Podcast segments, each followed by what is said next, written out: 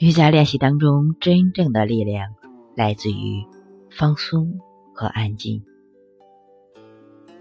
经常听到有家人问：瑜伽的力量要怎么练？学琴的时候，最大最致命的毛病是力度上不去，因此声音立不起来。拉的是大提琴，发出的声音却与大提琴相去甚远。是一种什么也不是的声音，这实在有点可悲。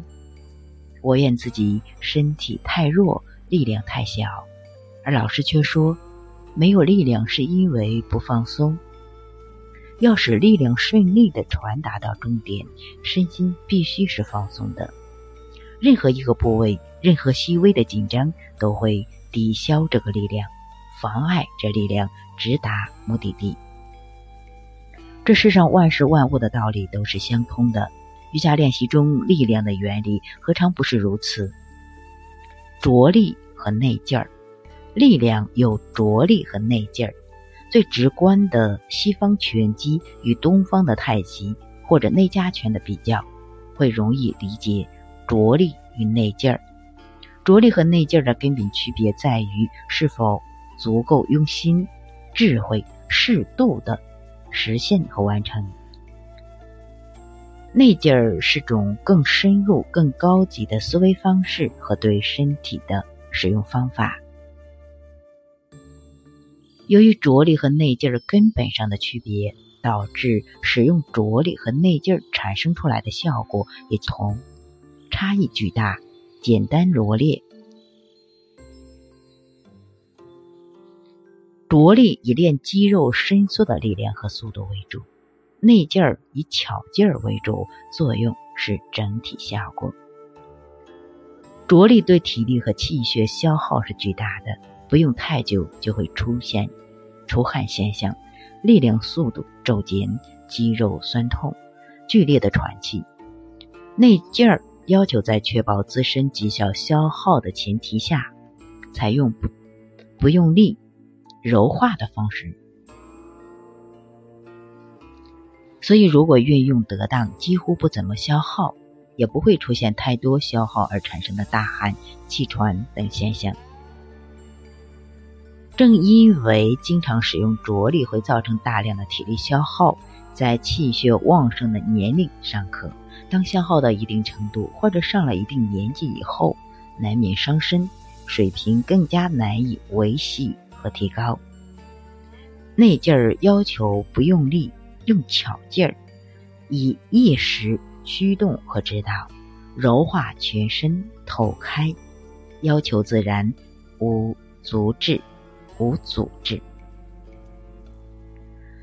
养练结合是养生的功法，几乎不受年龄年龄的影响。通常着力所达到水平上限和实力上限都会有瓶颈。而且随年龄增长和降低，内劲儿水平层次更多取决于心力，取决于经验和阅历。思想越成熟，越精纯和稳定。而且理论上，思想的疆域无边无际，深度没有止境。所以在内劲儿的领域里，没有最高，只有更妙。显然，瑜伽练习中的力量用的是内劲儿，而非。着力，真正的力量来自于放松。瑜伽经中对于体式的定义是舒适而稳定的姿势。要想达到舒适，放松是必然的，但想要维持稳定，力量也是不可少的。所以在力量中寻找放松，在放松中调动力量，也许是瑜伽练习者一生都在练习的功课。就如同我们的人生，松弛有度，方是智慧生活之道。单纯的肌肉锻炼不等于增加力量。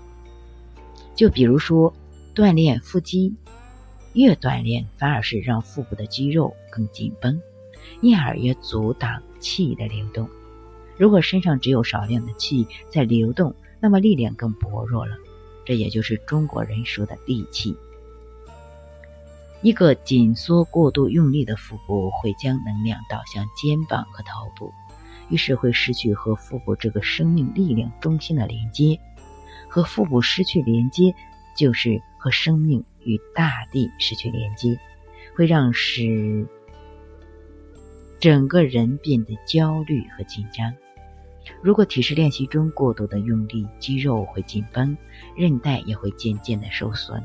就如同我们生活中的人际关系一样，如果必须很努力来维持与他人的关系，心就会变得紧绷，患得患失，不仅无法处理好关系，还会渐渐的干枯掉。人身体的关系也是如此。真正的放松是让身体里能量或气血在体内上畅行无阻。感觉仿佛有一股很厚实的能量在脉动着，在脉动着。这种体验在练习气血气和法时，能够深刻的感受到这种充盈身体的力量的脉动。真正的放松不在于更多，而在于深度，而深度的放松来源于内心的安定与不执着。是可以坦然的接受自己，也可以有脆弱的一面，也会有再努力也达不到的目标。不贪不急不暴力，循循渐进，并并并懂得温和的呵护自己的身心，这是来源于持戒和遵行的内心的力量，来源于自律的真正强大的力量。古典瑜伽说，人有三层气血，一层是来自肌肉层的气血，第二层是来自气脉层的气血，第三层是来自精神意识层的气血。练习瑜伽时所调动的力量，应该是同时来源于三层气血的，也就是我们前面说的内劲儿。普通的体式练习调动的是肌肉层的力量。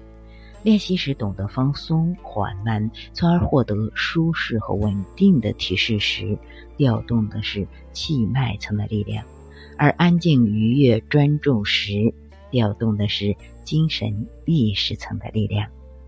不要忘了，我们的心是前面带动着的马，而身体只是跟在马后面的车。没有心和意识的参与，瑜伽就不能称为。瑜伽了。好，今天就到这里，感恩你。